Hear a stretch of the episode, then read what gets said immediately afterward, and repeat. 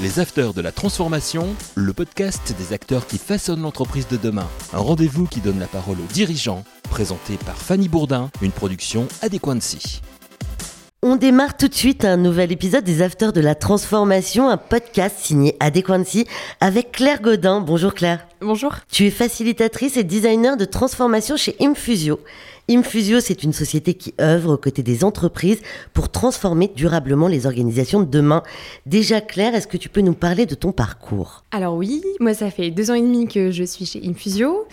Et avant ça, j'ai, euh, disons, j'ai un parcours un peu hétéroclite puisque j'ai commencé par faire de l'urbanisme, je suis passée aussi par l'économie sociale et solidaire, et puis j'ai fini par euh, atterrir à Sciences Po pour apprendre comment fonctionnent les organisations au sens euh, financier, managérial du terme. J'ai à chaque fois fait des choix d'études avec au moins la moitié de l'année où je passais du temps sur le terrain. Ce qui est plutôt sympa. Voilà, des stages, des alternances, un service civique aussi en, en coupure. Donc l'idée c'était d'être vraiment au contact du réel. C'est ton métier, facilitatrice et designer de transformation. Déjà, c'est pour moi, ça paraît pas clair.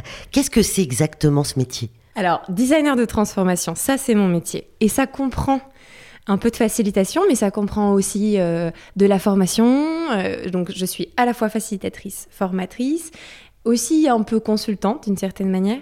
Mais en gros, mon métier, c'est d'aider les gens à devenir autonomes dans leur organisation pour pouvoir monter des projets qui permettent à leur entreprise de se transformer. Il y en a beaucoup des facilitatrices comme toi ou des facilitateurs en entreprise de transformation? Ça devient un métier un peu à la mode aussi, parce que justement, on réalise que, en fait, les gens ont ce qu'il faut.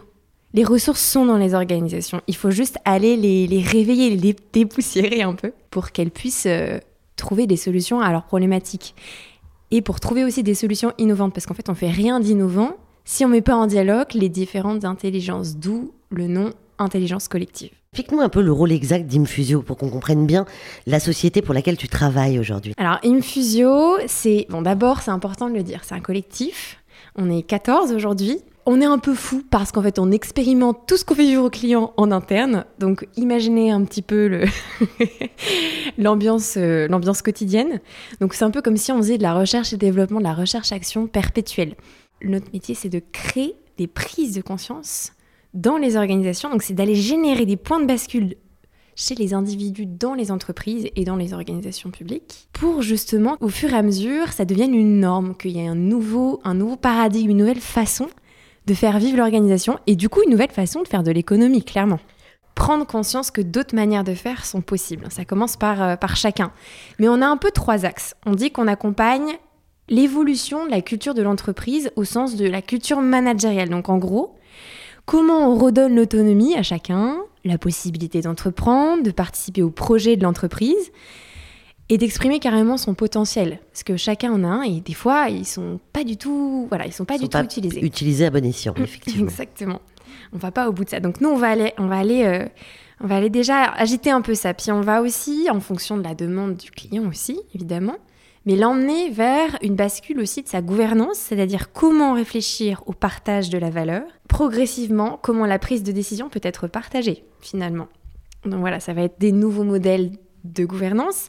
Et le troisième aspect, et c'est aussi particulièrement de celui-là qu'on va parler aujourd'hui, c'est l'aspect création de valeur, modèle économique. Donc finalement, comment on vient re-questionner vraiment la racine du projet de l'entreprise, sa raison d'être, quelle valeur elle apporte au monde? Est-ce qu'elle répond à des besoins ou pas? Est-ce qu'elle en crée? Si elle répond aux besoins, comment elle y répond? Donc c'est toute la chaîne de valeur qui là est touchée, donc euh, l'approvisionnement, la distribution et tout ça. C'est complètement bouleverser le rapport au travail. C'est bouleverser le rapport à la valeur. C'est aussi accepter que tout le monde a un peu son mot à dire dans une organisation sur ces trois dimensions-là. Et chez Infusio, on le vit chez nous et c'est aussi pour ça que c'est très dynamique et que c'est très intéressant. Je pense que c'est important de le souligner. Vous appliquez chez Infusio ce que vous faites chez vos différents clients. Comment ça se traduit? Parce que c'est compliqué de se réinventer en permanence. oui, disons heureusement qu'il y a certaines choses qui sont déjà bien implantées, qui sont devenues justement une forme de norme chez nous. mais, mais voilà, sur certaines de notre dimensions, on cherche encore, ou du moins on l'affine, on le perfectionne. En fait, euh, chez Infusio, le début de l'histoire, c'était quand même le début dans les, années 2000, quand, euh, quand euh, la boîte a été créée. C'était justement d'aller regarder quelle est la culture d'une organisation et comment l'aider, comment aider les individus à monter en autonomie. L'idée, c'est que nous, on l'incarne avec justement l'idée que chacun dans l'organisation est très autonome et on a une façon de bosser qui est très collaborative. On n'est jamais tout seul sur une mission, on est toujours à deux. On échange beaucoup, on partage nos points de vue, on se fait grandir mutuellement pour à chaque fois aller chercher l'excellence de l'autre parce que en fait, en fonction du client, on va avoir besoin d'aller activer des talents et on va aller les chercher, on va les mobiliser. Et ça, c'est très incarné aussi grâce au modèle de gouvernance qu'on a. Donc ça, c'est l'autre aspect. Pourquoi? Parce que chez Infusio, on a un modèle. Alors, à l'époque, ça s'appelait l'entreprise libérée. On est passé aussi par holacratie, sociocratie, etc. On a, on a beaucoup cherché. Maintenant, on est arrivé à un modèle de gouvernance partagée assez poussé, où il y a des instances de gouvernance euh, différentes en fonction des sujets. Par exemple, pour prendre des décisions sur la stratégie, c'est tous les infusiens qui sont qui peuvent donner leur avis. Et on est tous euh, actionnaires alors c'est pas des actions qui prennent de la valeur, etc. Mais on a, on est tous actionnaires de l'organisation pour être entrepreneurs. Comment ça fonctionne exactement si vous êtes tous actionnaires de cette entreprise? Bien sûr, il y a un mandataire social, mais euh, c'est un peu la blague. C'est important parce qu'il y a des signatures, il y a voilà, ça, c'est quand même une responsabilité. Aujourd'hui, c'est Ségolène Guiton qui est, euh, mandataire social chez nous. Mais euh, on, quand on fait l'élection, c'est important et en même temps, on prend bien sûr en compte toutes les qualités et le parcours de la personne qu'on élit. Et en même temps, on les lit avec un système d'élection sans candidat. Donc c'est un modèle d'élection très particulier où il n'y a pas de candidat, mais chacun vote. Donc euh, je vous passe le processus, mais c'est vraiment très très libre comme, euh, comme façon de faire et c'est démocratique, mais d'une manière assez, assez Et si la personne ne veut pas, par exemple, être élue, c'est pas possible? Elle peut, elle peut, c'est une objection valable puisqu'on se repose sur des objections. D'accord. Voilà, les objections, c'est quand ça comporte un risque soit pour le projet de l'organisation, soit pour la personne ou une personne euh, dans l'entreprise. Claire, on va passer euh, au sujet qu'on va traiter lors de cette interview. C'est l'économie de la fonctionnalité et de la coopération, ce qu'on appelle plus simplement EFC. Qu'est-ce que c'est que l'EFC c'est pas si connu que ça. Ça a été créé par l'ADEME, donc l'agence pour euh, la transition des territoires, etc., aux alentours de 2005-2007. Et l'idée, c'était de créer une économie qui permet justement des modèles d'organisation qui ont un impact vraiment positif sur l'humain et sur l'environnement, autrement dit qui prennent en compte les enjeux du développement durable, hein, économie sociale, écologique, donc qui les prennent en compte très sérieusement, et en même temps qui visent à revoir le rapport au travail et le rapport à la création de valeur en créant d'autres formes de liens.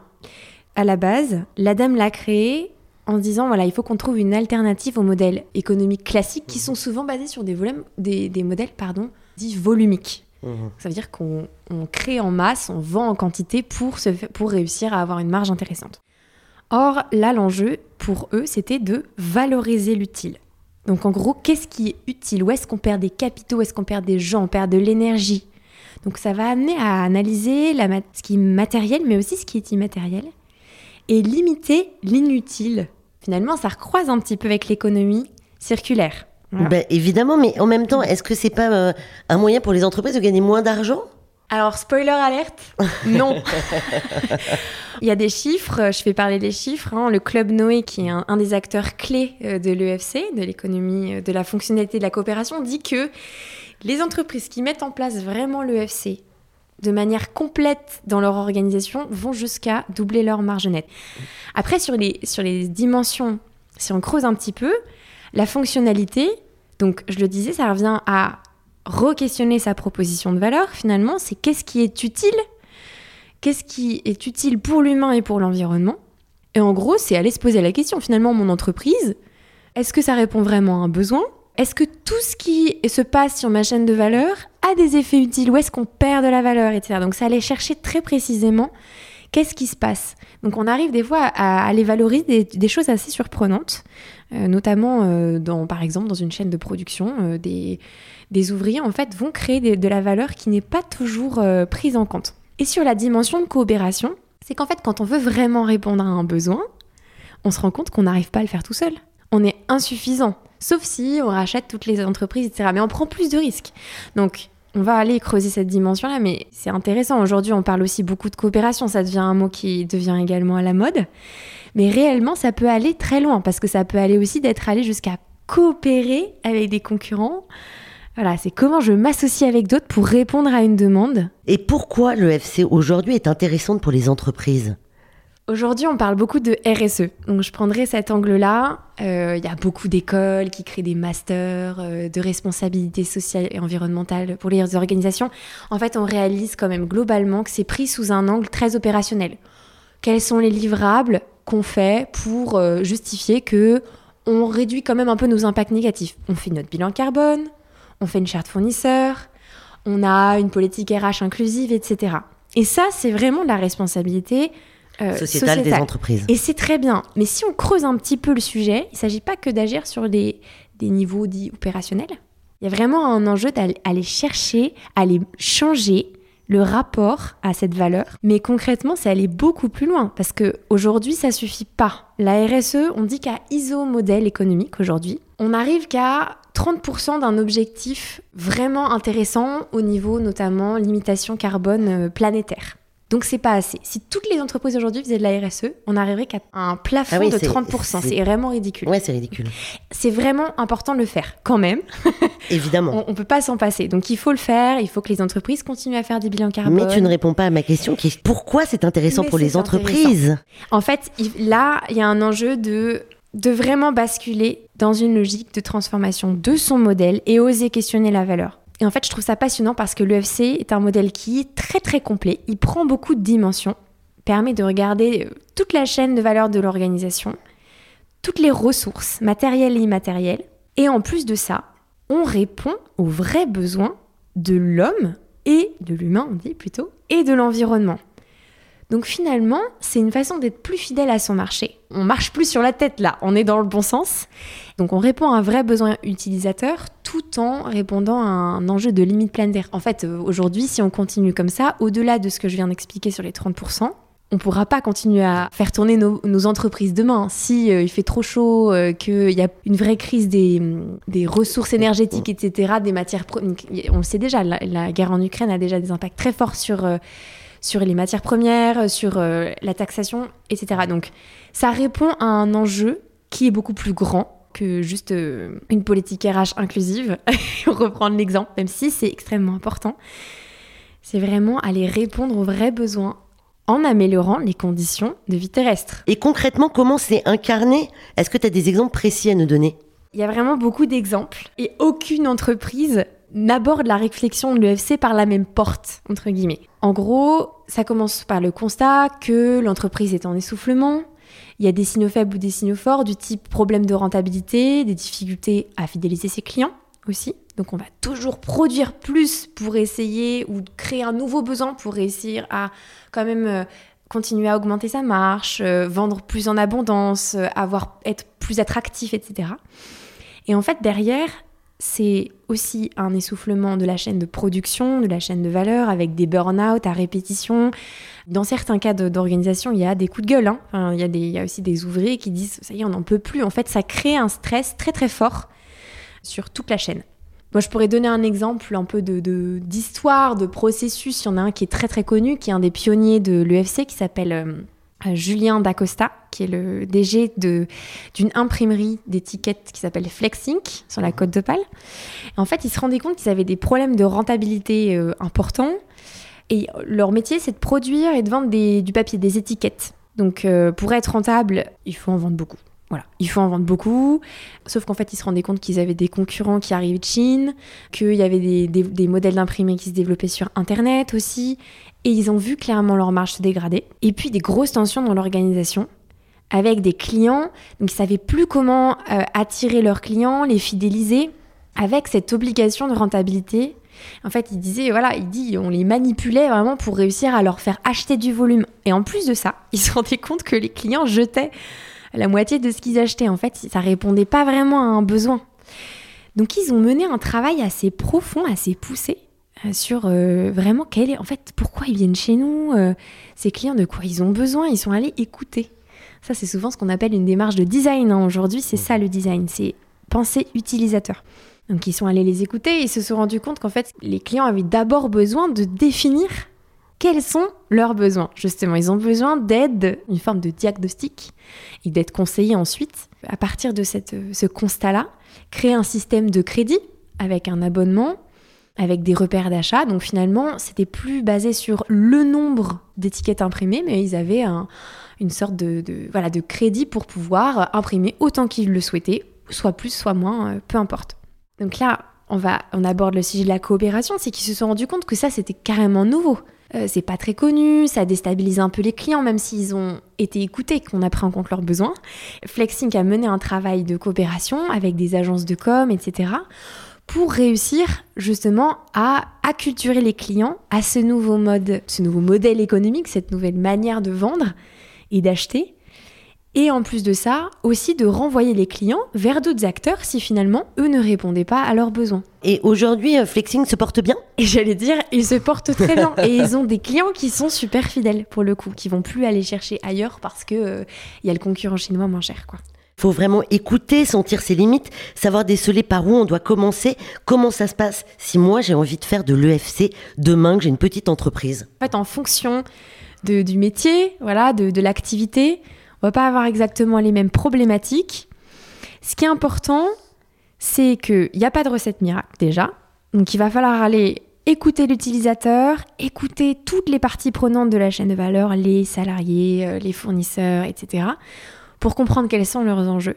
Après, il faut penser solution intégrée, c'est-à-dire sortir de la logique volumique, ça veut dire penser une solution en phase avec les besoins de l'utilisateur, en prenant en compte les enjeux écologiques, etc. Pour Michelin, par exemple, c'était quoi? C'était, en fait, ils se rendaient compte que les clients, ils n'avaient pas besoin de pneus neufs, ils s'en fichent. Eux, leur besoin, c'est de pouvoir rouler avec des pneus de qualité. Et finalement, ils ont décidé de vendre du kilomètre. Donc du coup, en vendant du kilomètre, ils ont mis en place tout un système de recyclage des pneus en disant en fait, il faut que les pneus durent le plus longtemps possible. Donc ils les récupèrent, ils les, ils les retraitent, ils les mettent en location et ils les récupèrent. Donc c'est une boucle là qui ressemble à celle de l'économie circulaire mais le modèle de facturation est différent. Et si moi je suis une petite entreprise, comment je fais alors? En gros, tu peux commencer par prendre en compte la dimension environnementale, de poser la question de euh, quelle est la valeur que tu crées réellement. Donc, comme je l'ai dit, tu commences par te poser la question est-ce que je réponds aux besoins de mon client Oui ou non? Et si j'y réponds? Eh bien, tu vas regarder s'il y a des enjeux, euh, enfin, si ça répond aussi aux enjeux euh, environnementaux, parce que ça, c'est aussi important. Et en allant, euh, voilà, questionner toutes les limites qui sont, toutes les limites ou tout, éventuellement, les boucles de gaspillage de toutes tes matières et aussi de tout ce qui est matériel sur ta chaîne de valeur. Ça veut dire le client, mais ça veut dire aussi tous ceux qui contribuent, les fournisseurs, tous ceux qui sont sur ta chaîne de production, etc. Donc, d'aller regarder le matériel, ça peut être l'énergie gaspillée, la matière première jetée, euh, etc. Mais sur l'immatériel, ça va être aussi euh, le bien-être de tes salariés, les sujets ergonomiques. Est-ce que finalement tout est en condition? Est-ce que toutes les énergies sont, les valeurs sont, voilà, enfin les énergies, je dirais plutôt, sont valorisées, sont mises en mouvement, mises en mouvement, pour que tu puisses répondre vraiment finalement aux besoins de ton client. Et plus je t'écoute et plus je me dis que c'est assez indispensable dans la transformation des entreprises. Néanmoins, je sais que vous rencontrez beaucoup de freins aujourd'hui. C'est changer de paradigme. C'est changer une de manière de voir la valeur créée. Faut être capable de se regarder. Faut être capable de se regarder. Faut être capable de s'analyser. Et puis, il faut avoir un peu d'humilité. En fait, finalement, donc déjà, la première chose, c'est sortir de la logique volumique, c'est pas du tout naturel, parce que c'est parce qu'on apprend en école de commerce, enfin, clairement. Donc ça veut dire vraiment mener un travail de fond sur comment on peut sortir de ça pour répondre vraiment aux besoins utilisateurs et vendre différemment du coup. Et c'est pas que ça, c'est aussi aller plus loin justement euh, que euh, ce qu'on pense qui est suffisant, qui est sur la RSE notamment, toutes les actions qui sont faites, c'est aller oser questionner quelque chose qui est un peu structurel, qui est l'activité même de l'organisation. Donc ça, c'est aussi vertigineux. Mais c'est plus poussé en fait que la RSE finalement. Mais en fait, la RSE, ça veut dire la responsabilité sociale des entreprises. Donc en fait, c'est pas plus poussé, c'est appliquer ça dans le modèle économique d'une entreprise. Donc toutes les sociétés qui ont par exemple une direction d'RSE font finalement de l'économie de la fonctionnalité de la coopération? Non. Pas forcément. Elles peuvent toucher des dimensions du modèle, mais non. En fait, elles gèrent souvent, elles appliquent, elles proposent des solutions qui sont plutôt sur des choses opérationnelles. Donc ils vont venir répondre à des enjeux de direction, euh, de secteur, etc. Là, l'idée, c'est vraiment d'aller regarder. C'est ça en fait, hein, euh, ça englobe différents modèles euh, qui existent déjà. Mais quand, on, quand les entreprises sont accompagnées sur leur raison d'être ou leur mission, C'est ça qu'on va venir chercher. C'est est-ce que vous répondez vraiment à quelque chose d'utile? Quelle est votre raison d'être? Est-ce que vous répondez aux enjeux de réchauffement climatique, etc. Donc ça, c'est aller regarder cette dimension-là. Mais c'est aussi dans les modèles aujourd'hui agiles, etc., qui prennent en compte la valeur différemment euh, dans la chaîne de production, qui vont mettre en mouvement, qui vont trouver des formes de rituels plus efficaces, qui prennent en, compte le bien-être des, salariés, etc.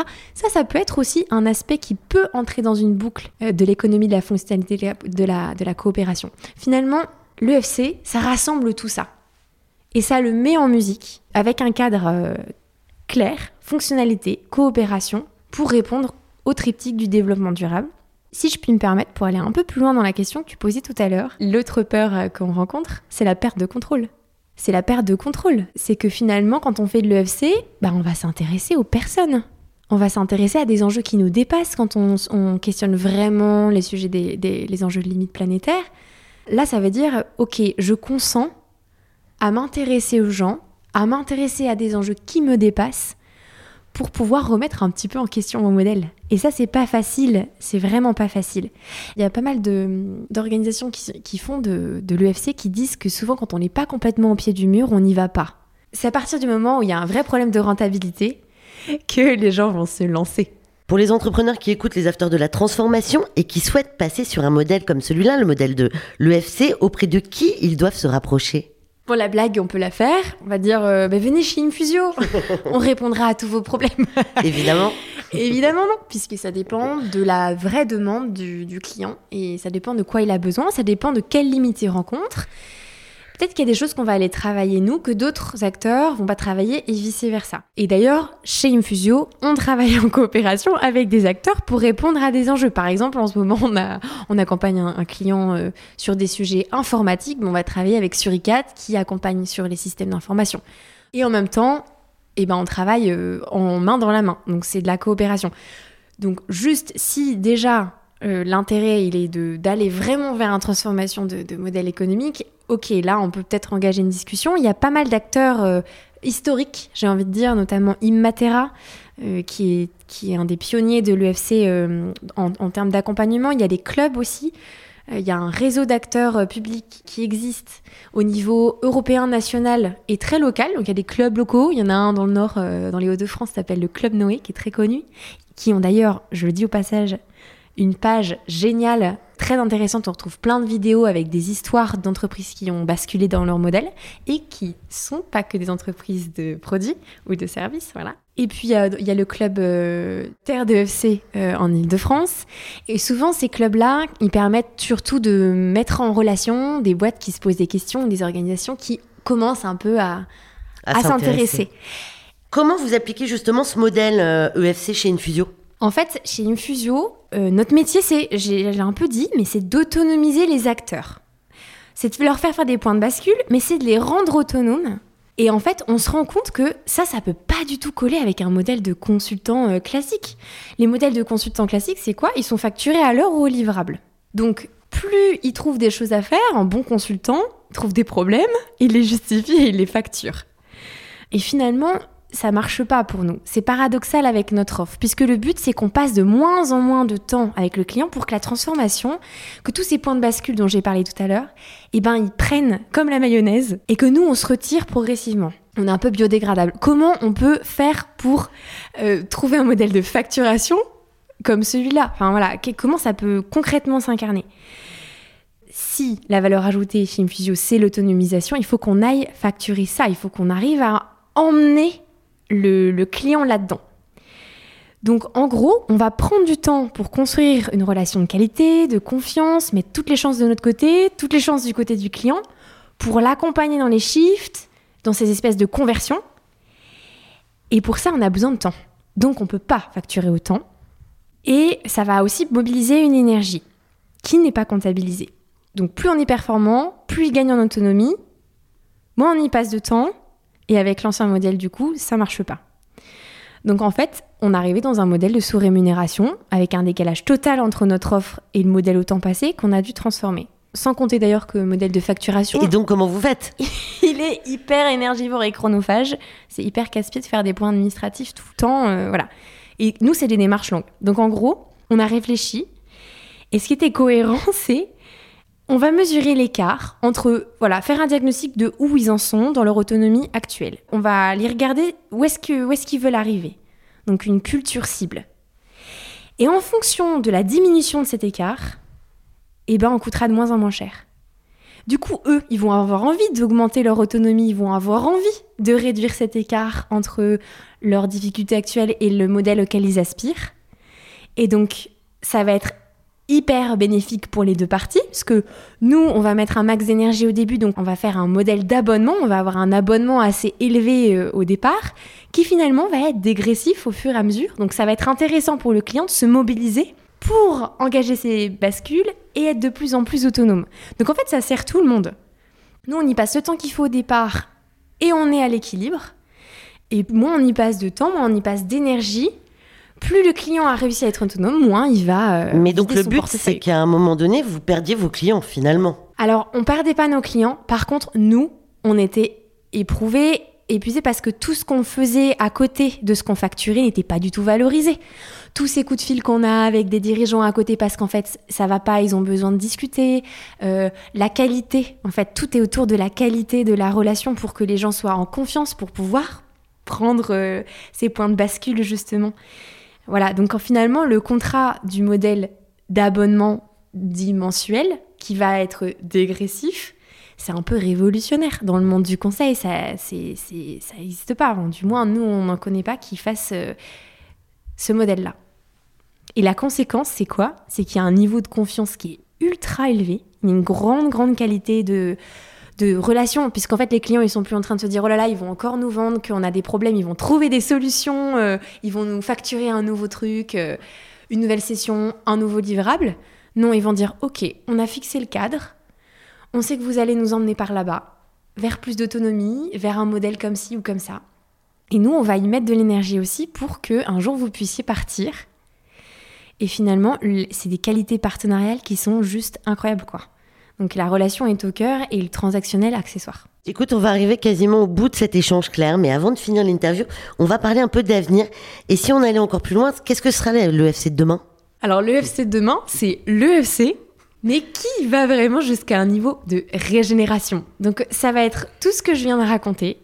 Fois 1000 Alors pas fois 1000, mais avec un focus très particulier sur est-ce que je régénère les êtres vivants, les êtres humains de toute cette chaîne de valeur, donc les fournisseurs, euh, les, personnes qui travaillent sur la chaîne de production et les acteurs de la distribution, tous ceux qui prennent les décisions aussi, et puis tous nos clients évidemment. Mais ça va être aussi d'aller régénérer la nature. Donc c'est d'aller vraiment beaucoup plus loin sur le sujet de la biodiversité.